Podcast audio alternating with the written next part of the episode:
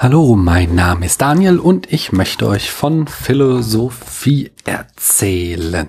Wir befinden uns in meinem kleinen philosophischen Adventskalender, in dem ich euch jeden Tag einen Begriff aus meinem Wörterbuch der philosophischen Begriffe vorstelle, um anschließend dann höchst laienhaft und unprofessionell darüber zu philosophieren. Ich spreche dabei lose vor mich hin, legt bitte nicht jedes Wort auf die Goldwaage und widerspricht mir gerne, indem ihr mir einen Kommentar schreibt oder ähnliches und mit mir in einen Diskurs über diesen von mir hier geäußerten Thesen zu treten.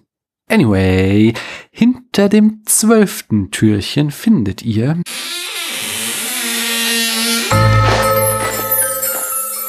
das Leib-Seele-Problem.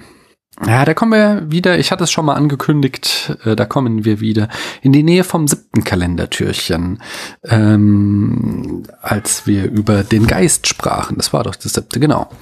Lass mal schauen, was das Lexikon dazu zu sagen hat.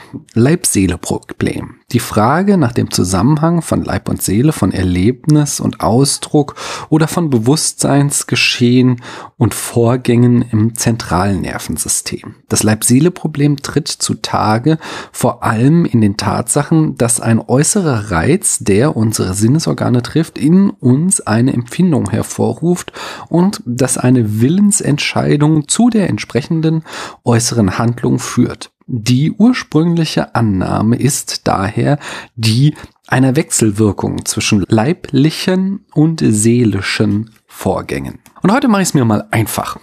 Und ich vertone einfach einen Teil eines Blogposts von mir, der sich um den Geist in der Maschine drehte. Den äh, kompletten Post verlinke ich euch in den Show Notes, da könnt ihr ihn finden. Und den Rest, der kommt jetzt. 1949 brachte Gilbert Ryle sein Buch Der Begriff des Geistes heraus, in dem er den Geist-Körper-Dualismus als intellektualistische Legende entlarvt. Ryles zentrales Argument ist, dass es sich beim Dualismus von Körper und Geist um eine Kategorienverwechslung handelt. Er bringt ein Beispiel für Kategorienverwechslung.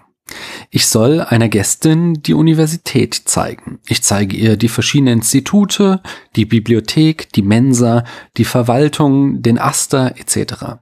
Doch anschließend sagt meine Gästin, jetzt hast du mir all diese Orte gezeigt, aber zeige mir doch endlich die Universität. Meine Gästin glaubt in diesem Fall, dass die Universität vom gleichen logischen Rang ist, eine eigene weitere Kategorie neben den Instituten und so weiter. In seinem Buch zeigt Ryle auf, dass es uns mit dem Geist genauso geht. Dass wir ihn nicht als einen Teil des Körpers betrachten, sondern glauben, er sei eine diesem Körper ebenbürtige Kategorie. Ryle zeigt dann an sehr vielen Beispielen auf, in welche Absurditäten uns diese Vorstellung hineinführt, wenn wir sie konsequent durchspielen. Ryles Philosophie ist sehr spannend und zu einem anderen Zeitpunkt einen eigenen Podcast oder vielleicht sogar eine ganze Staffel wert. Doch hier würde das jetzt zu weit führen. Schreiten wir lieber voran. Denn Gilbert Ryle war noch nicht der Abschluss der Geisteraustreibung. Als nächstes wurde der Computer erfunden. Nun gut, die Idee der Turing-Maschine und der Zuse-Rechner sind älter als Ryles Buch.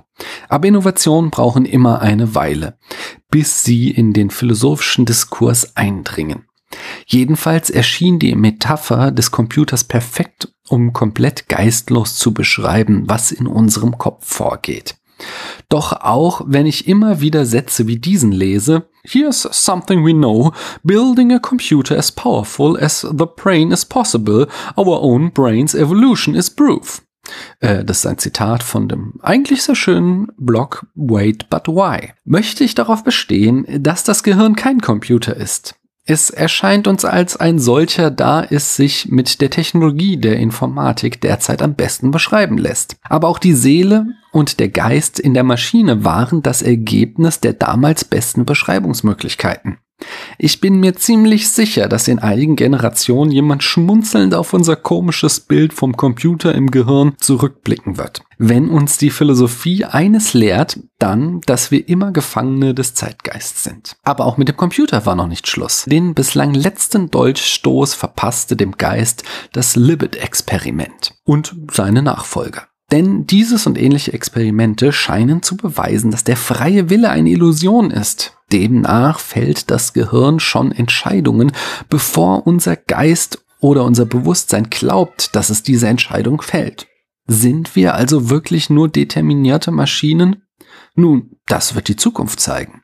Aber wenn wir das Lipid-Experiment ernst nehmen würden, dann müssten wir unser Rechtssystem komplett umkrempeln, denn wie Bertrand Russell einst sagte, niemand würde ein Auto, das aufgrund eines Defektes gegen eine Wand gefahren ist, dafür als Strafe jahrelang in die Garage sperren. Doch genau das machen wir mit Straftätern, obwohl sie ohne freien Willen nichts anderes sind als kaputte Maschinen. Andererseits können wir unser Rechtssystem auch nicht ändern. Schließlich war es kausal vorherbestimmt, das zu werden, was es heute ist. Und schon stecken wir wieder mitten im Schicksalsglauben. So viel heute von mir. Ich hoffe, euch hat das gefallen. Falls ja, dann schreibt doch mit eurer Seele einen Kommentar in die Maschine Apple Podcasts und klebt fünf Sterne dran. Wir hören morgen voneinander. Ich danke euch, dass ihr mir eure Zeit geschenkt habt.